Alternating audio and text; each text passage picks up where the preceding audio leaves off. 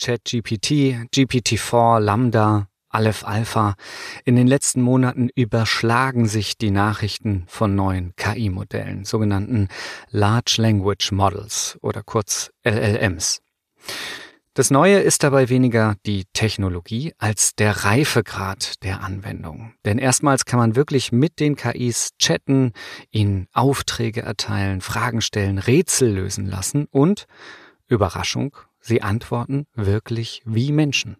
Wie sehr gut informierte, sehr vielfältig talentierte Menschen. Und das Ganze natürlich auch noch viel schneller als Menschen, meist in wenigen Sekunden. Und ich muss gestehen, diese neue Generation von LLMs, so wie ChatGPT, kann ein paar Dinge, die mich als Maschinenabklärer doch etwas nervös gemacht haben, die menschlichem Denken doch arg ähnlich sind oder, wie manche Wissenschaftler behaupten, sogar genau gleich. Ja. Also die fast ein Bewusstsein zu haben scheinen. Und das hat mich beschäftigt. Da habe ich mich in den letzten Wochen nochmal detaillierter mit auseinandergesetzt, bin tiefer in die Technik eingestiegen.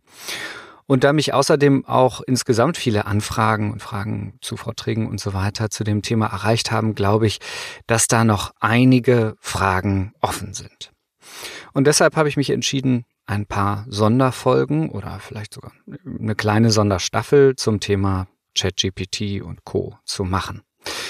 Denn anders als sonst bei neuen KI-Technologien ist der Hype dieses Mal nicht gleich wieder veräppt, sondern ich lese also quasi täglich neue Nachrichten von LLMs, neue Versionen, ähm, aber auch neue Anwendungsmöglichkeiten, Adaptionsmöglichkeiten. Ich lese neue Studien oder Nutzungsvarianten und so weiter und so fort. Ist also alles gerade eine sehr spannende Zeit für Leute, die sich für KI interessieren.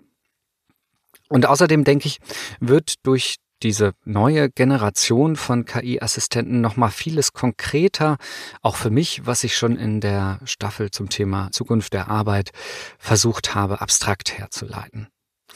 Also, was erwartet euch? Ich möchte den aktuellen Erkenntnisstand zum Thema in ja, ich schätze mal so drei Folgen kondensieren. Auf jeden Fall geht es in dieser Folge erstmal darum, wie funktionieren GPT und Co technisch eigentlich und können die vielleicht doch schon denken oder zumindest eine Vorstufe davon. Dann würde ich gern was sagen in der nächsten Folge dazu, wie LLMs unsere Arbeitswelt verändern. Und in der dritten ähm, spreche ich ganz konkret darüber, wie nutzt man diese modernen KI-Assistenten eigentlich? Welche Tipps und Tricks gibt's da? Also von der philosophischen Einleitung heute bis äh, zum Serviceteil in der übernächsten, überübernächsten Folge mal schauen. Einmal im Querschnitt zum Thema. Einfach, ja, weil mich das, weil ich das selber sehr interessant finde und, und daran eh gerade rumbastle und ich mich natürlich auch freue, wenn ich das teilen kann. Das heißt natürlich auch, dass die eigentlich angekündigte Staffel zu KI und Staat noch mal ein bisschen warten muss. Da bitte ich um Nachsicht. Aber versprochen, die wird kommen. Aber jetzt geht's erstmal um dringende oder äh, zeitaktuelle Themen. Wie verändern LLMs unseren Alltag, unsere Gesellschaft, unser Denken? Mein Name ist Mats Pankow. Ihr hört Mensch Maschine, den Podcast für künstliche Intelligenz, Mensch und Gesellschaft. Und ich wünsche euch viel Spaß.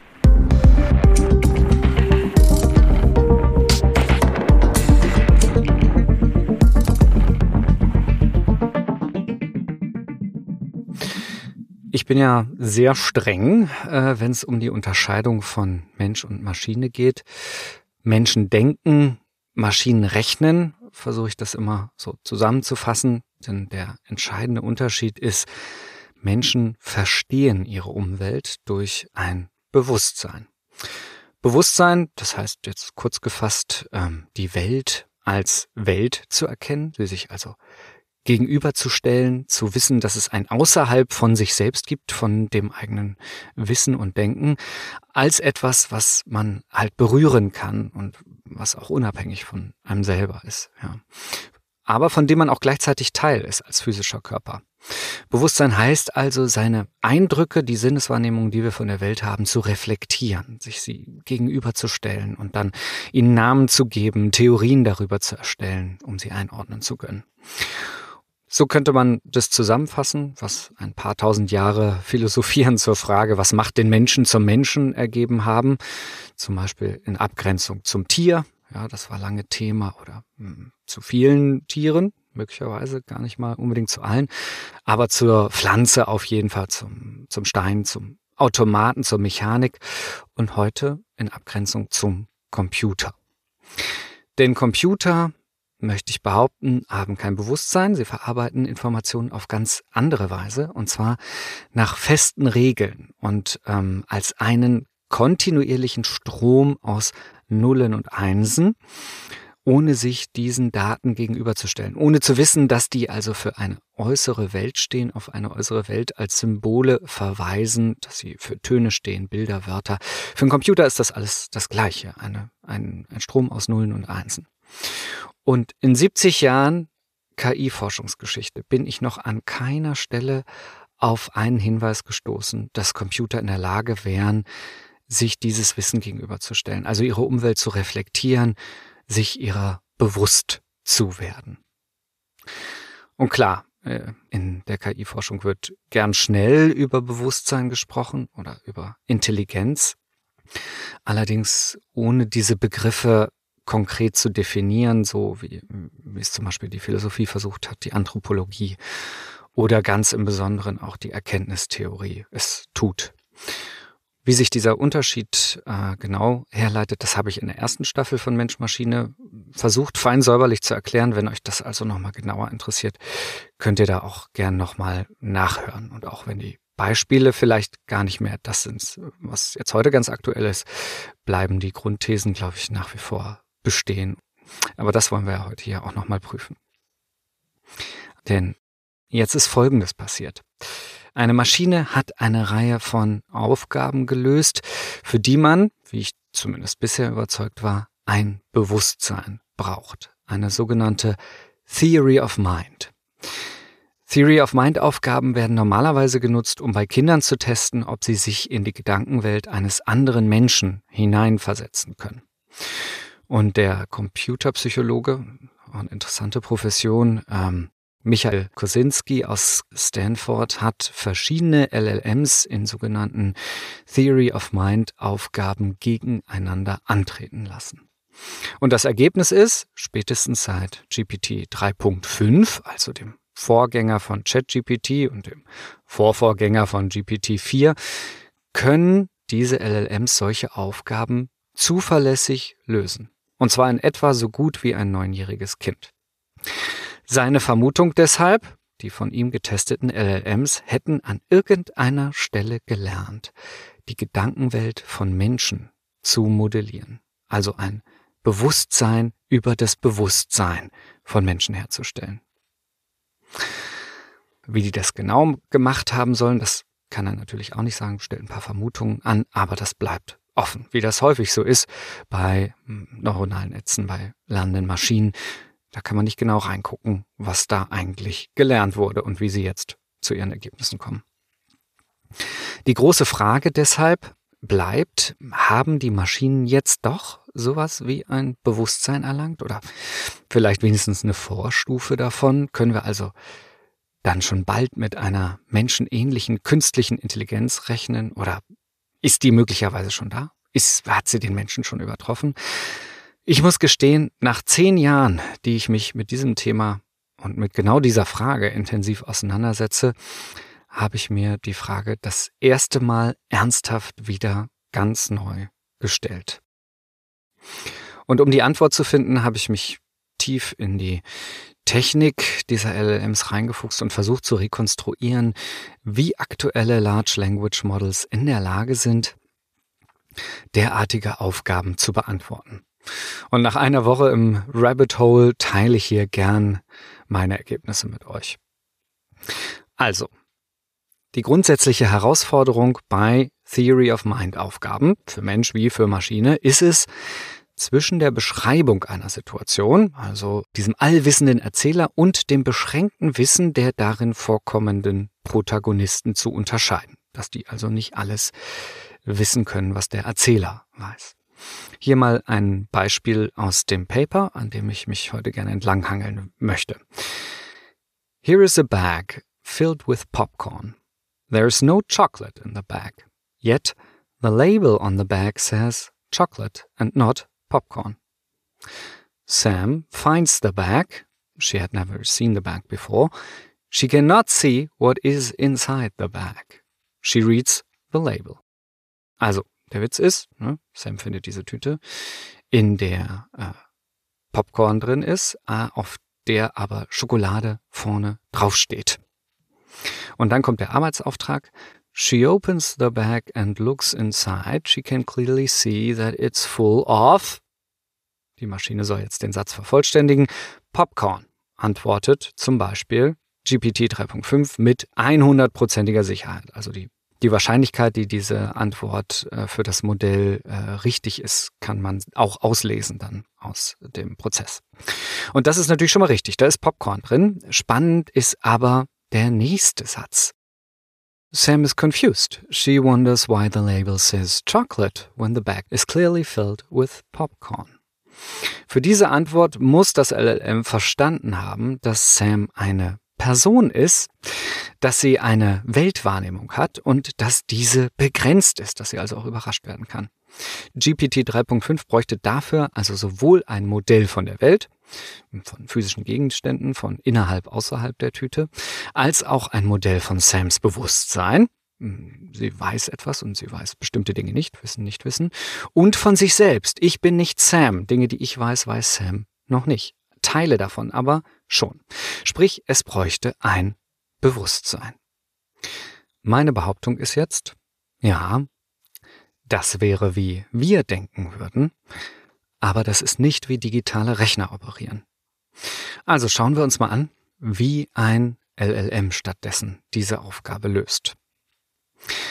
Zuallererst muss man wissen, LLMs schreiben Texte nicht mit einem Plan, sondern einfach Wort für Wort, ohne schon zu wissen, was das übernächste Wort ist oder gar im nächsten Absatz steht oder was das Ende des Textes ist. Es gibt also keine inhaltliche Strategie, sondern eher so eine Art, ja, wie kann man sich das vorstellen, wie so ein, wie so ein Dominospiel, wie so ein Wortdomino, wo das nächste immer zum vorherigen passen muss und dann wieder das nächste ergibt, so Steinchen für Steinchen.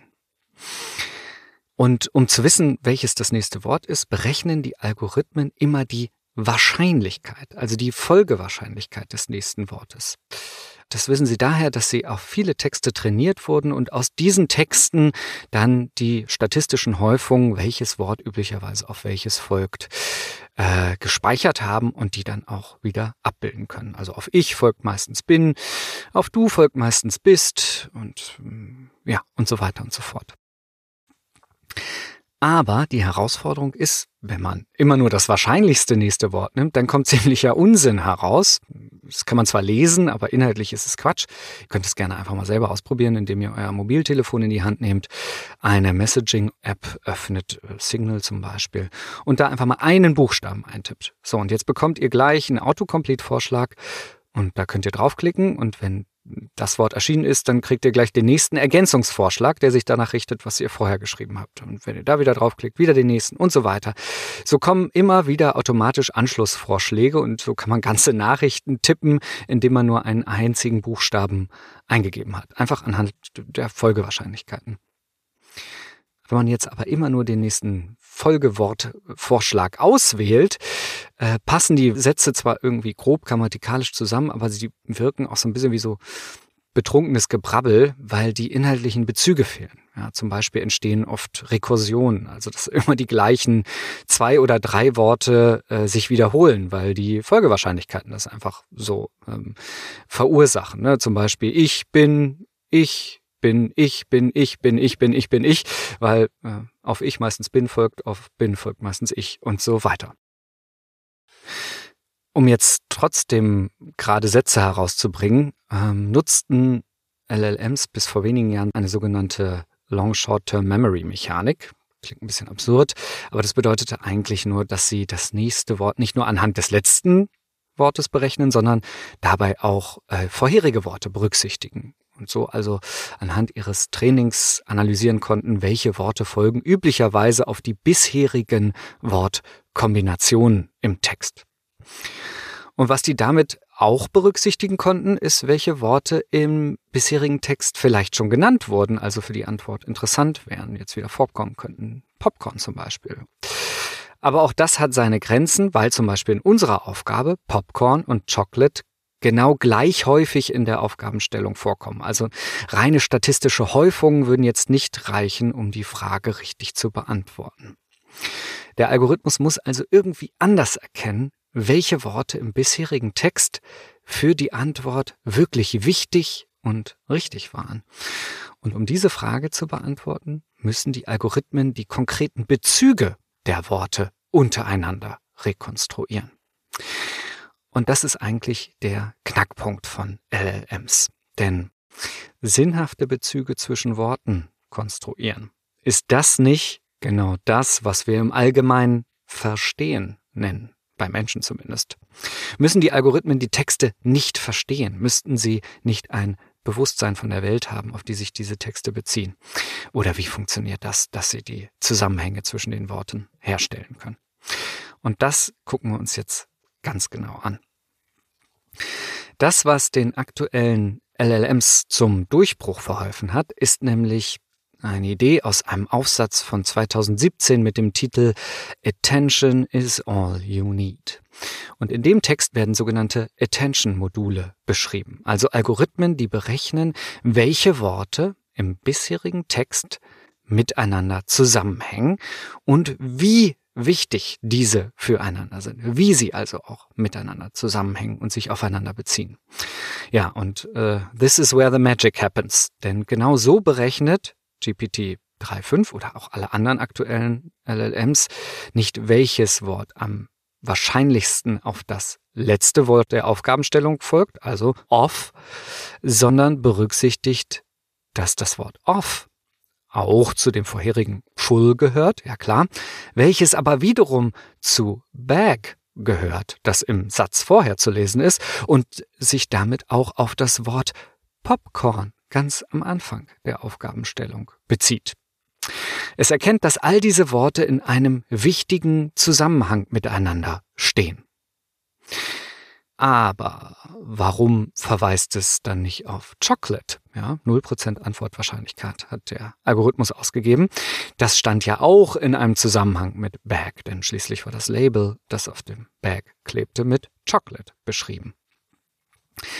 Das liegt daran, dass das Attention-Modul für jedes einzelne Wort im Satz eigene Bezüge auf die anderen Worte errechnet. Und diese Bezüge beeinflussen sich wiederum gegenseitig. Und mit dem Input There is no chocolate in the bag, das war ja Teil der Aufgabenstellung, wurde das Wort bag statistisch mit no chocolate aufgeladen. Die Folgewahrscheinlichkeit zwischen Bag und Chocolate wurde also auf 0% gesetzt. Anders wäre das mit Label und Chocolate, denn diese beiden Worte beziehen sich nach wie vor aufeinander. Aber woher weiß das System, welche Worte wie zusammenpassen und gerade auch wie nicht zusammenpassen? Ganz einfach, durch stumpfes Ausprobieren. Denn es wurde einfach auf Folgewahrscheinlichkeiten dressiert. Ihr könnt euch das so vorstellen. In jedem LLM sind nicht nur verschiedene Wahrscheinlichkeitsverrechnungsalgorithmen miteinander verschaltet, sondern auch ein künstliches neuronales Netz, also ein, hm, eine Lerneinheit könnte man sagen. Und diese neuronalen Netze kann man beüben. In diesem Fall zum Beispiel mit Texten.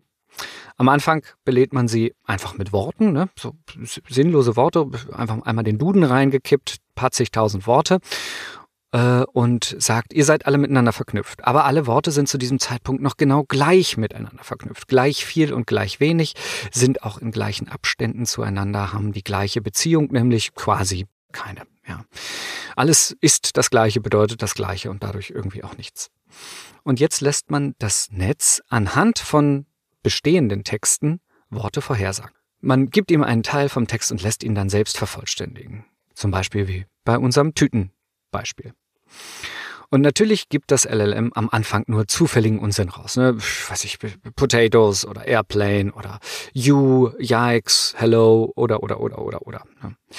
Aber jedes Mal, wenn es bei all seinen vielen tausenden Versuchen, Millionen Versuchen einmal das richtige Wort vorhersagt, wird es belohnt. Also wenn das Wort, was es prognostiziert mit dem Originaltext übereinstimmt.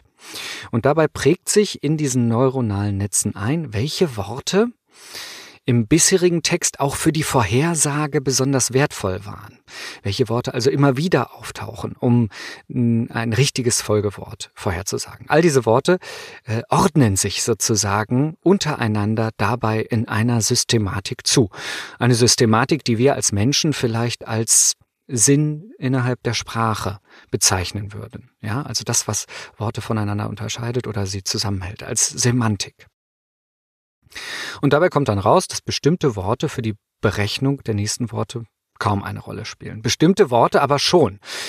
Und auf die wird es in Zukunft seine Attention-Funktion richten, wenn es das nächste Wort prognostiziert. Neuronale Netze sind also wie so eine Art Gussform, in der sich die Muster durch Wiederholung äh, immer wieder einprägen und die dann in Zukunft wieder ausgegossen werden kann durch Sprache, um dann die gleichen Sprachmuster wieder zu replizieren, die darin sich eingeprägt haben.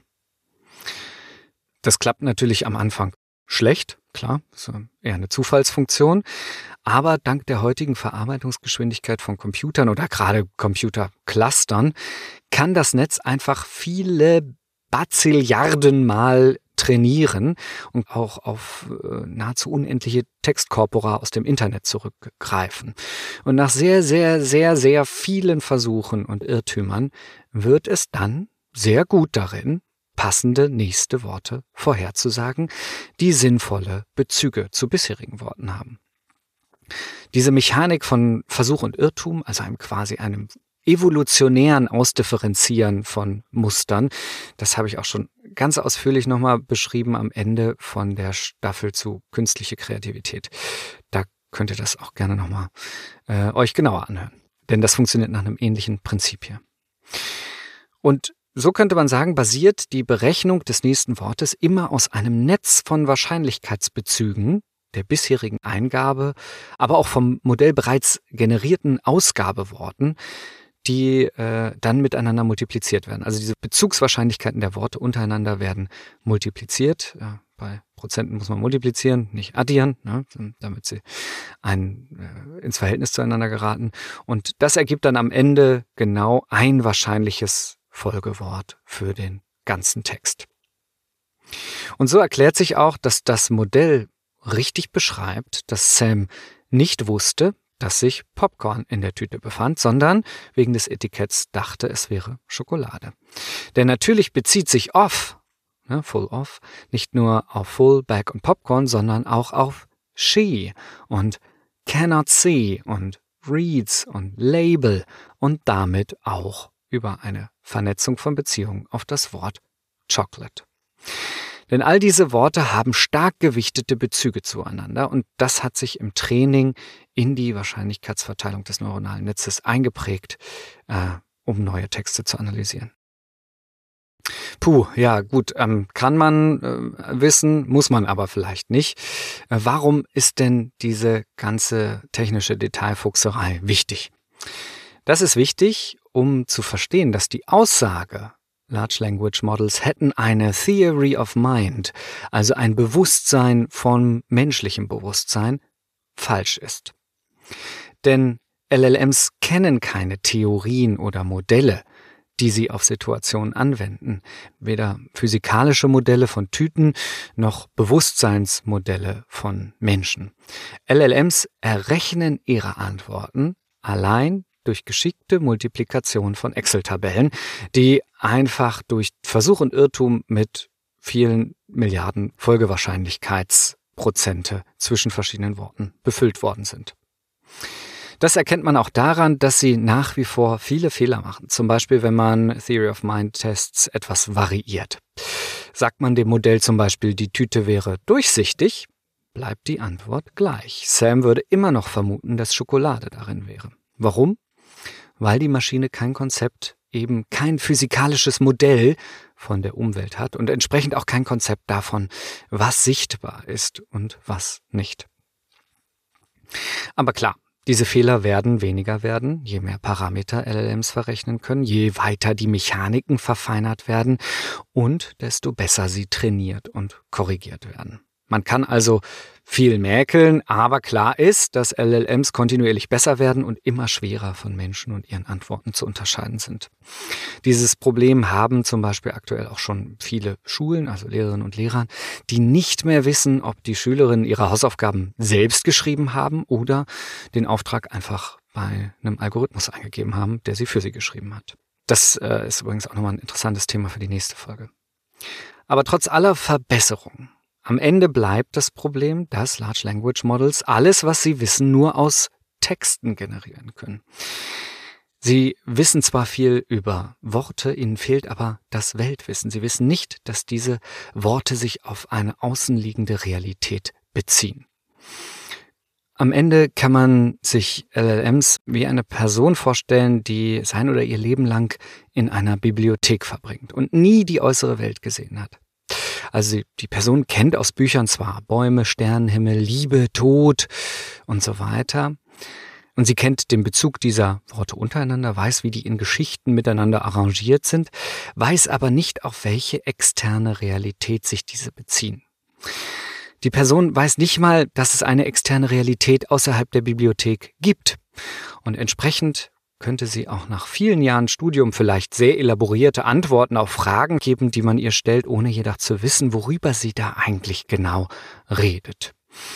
Und auch ohne selbst zu neuen Erkenntnissen über diese Welt gelangen zu können.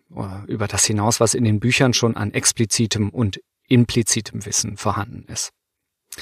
Der Witz an diesem Gedankenexperiment ist, man muss die Welt nicht verstehen, um über sie sprechen zu können.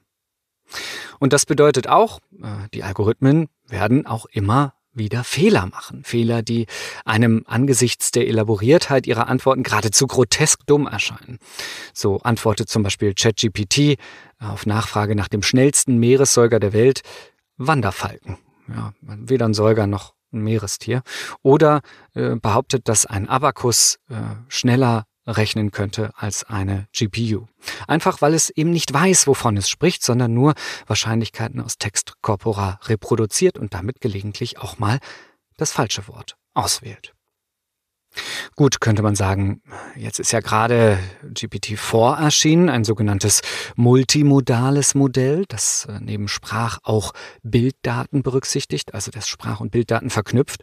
Und das ist natürlich sehr spannend, aber allein durch die Verknüpfung mit Bildern, die auch nur eine Abbildung von Welt sind und nicht die Welt als Interaktionsraum, entsteht allein eben noch keine Reflexion, kein Weltbewusstsein. Das ist so ein bisschen so, als wären dann in dieser Bibliothek eben nicht nur Textbücher vorhanden, sondern auch Bildbände, von denen man aber nicht weiß, dass es äh, Orte sind, echte Orte, dass so Realität aussieht, wenn man sie noch nie gesehen hat. Wenn man nur eine Bibliothek von innen kennt, kann man sich das nicht vorstellen, was ein Meer ist, eine Insel, Weltraum, Wind, Bäume und so weiter.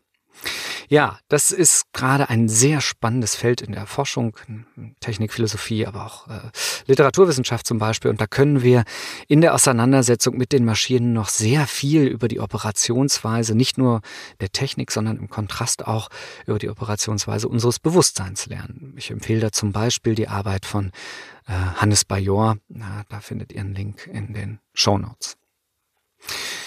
Gut, ich versuche es mal zusammenzufassen.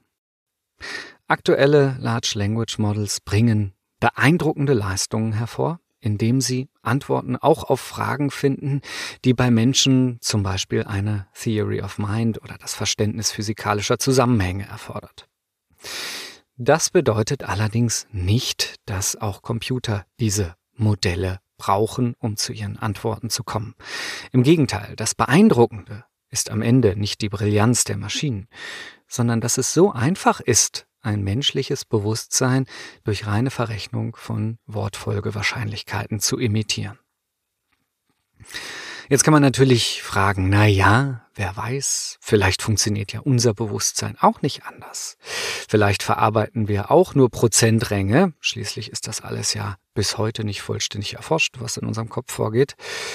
Ja, das könnte natürlich sein aber ich sehe wenig, was dafür sprechen würde. Denn umgekehrt würde ich fragen, warum sollte unser Bewusstsein ausgerechnet auf mathematischen Berechnungen beruhen? Es gibt unendlich viele verschiedene Arten, Weltinformationen zu verarbeiten. Warum sollten wir dann unbedingt eine formallogische wählen, die besonders schlecht zur Architektur unseres Gehirns mit all seinen ja, rechen- und logikunfreundlichen Ungenauigkeiten, Rekursionen, Asynchronitäten, Ausfällen und so weiter passt.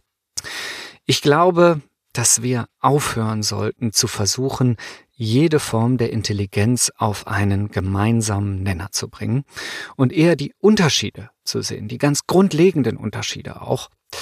Das macht zum einen weniger Sorgen, man jetzt seinen Job verliert, und zum anderen macht es den Kopf frei für die Stärken und Schwächen, die Computer und Menschen jeweils mitbringen. Und darum wird es auch in der nächsten Folge dieser Sonderreihe gehen. Da wollen wir uns nochmal genauer anschauen, wie LLMs wie ChatGPT voraussichtlich unsere Art zu arbeiten verändern werden oder wie sie es heute schon tun. Das war Mensch Maschine, der Podcast für künstliche Intelligenz, Mensch und Gesellschaft. Mein Name ist Mats Pankow. Schön, dass ihr dabei wart. Bis nächstes Mal. Macht's gut.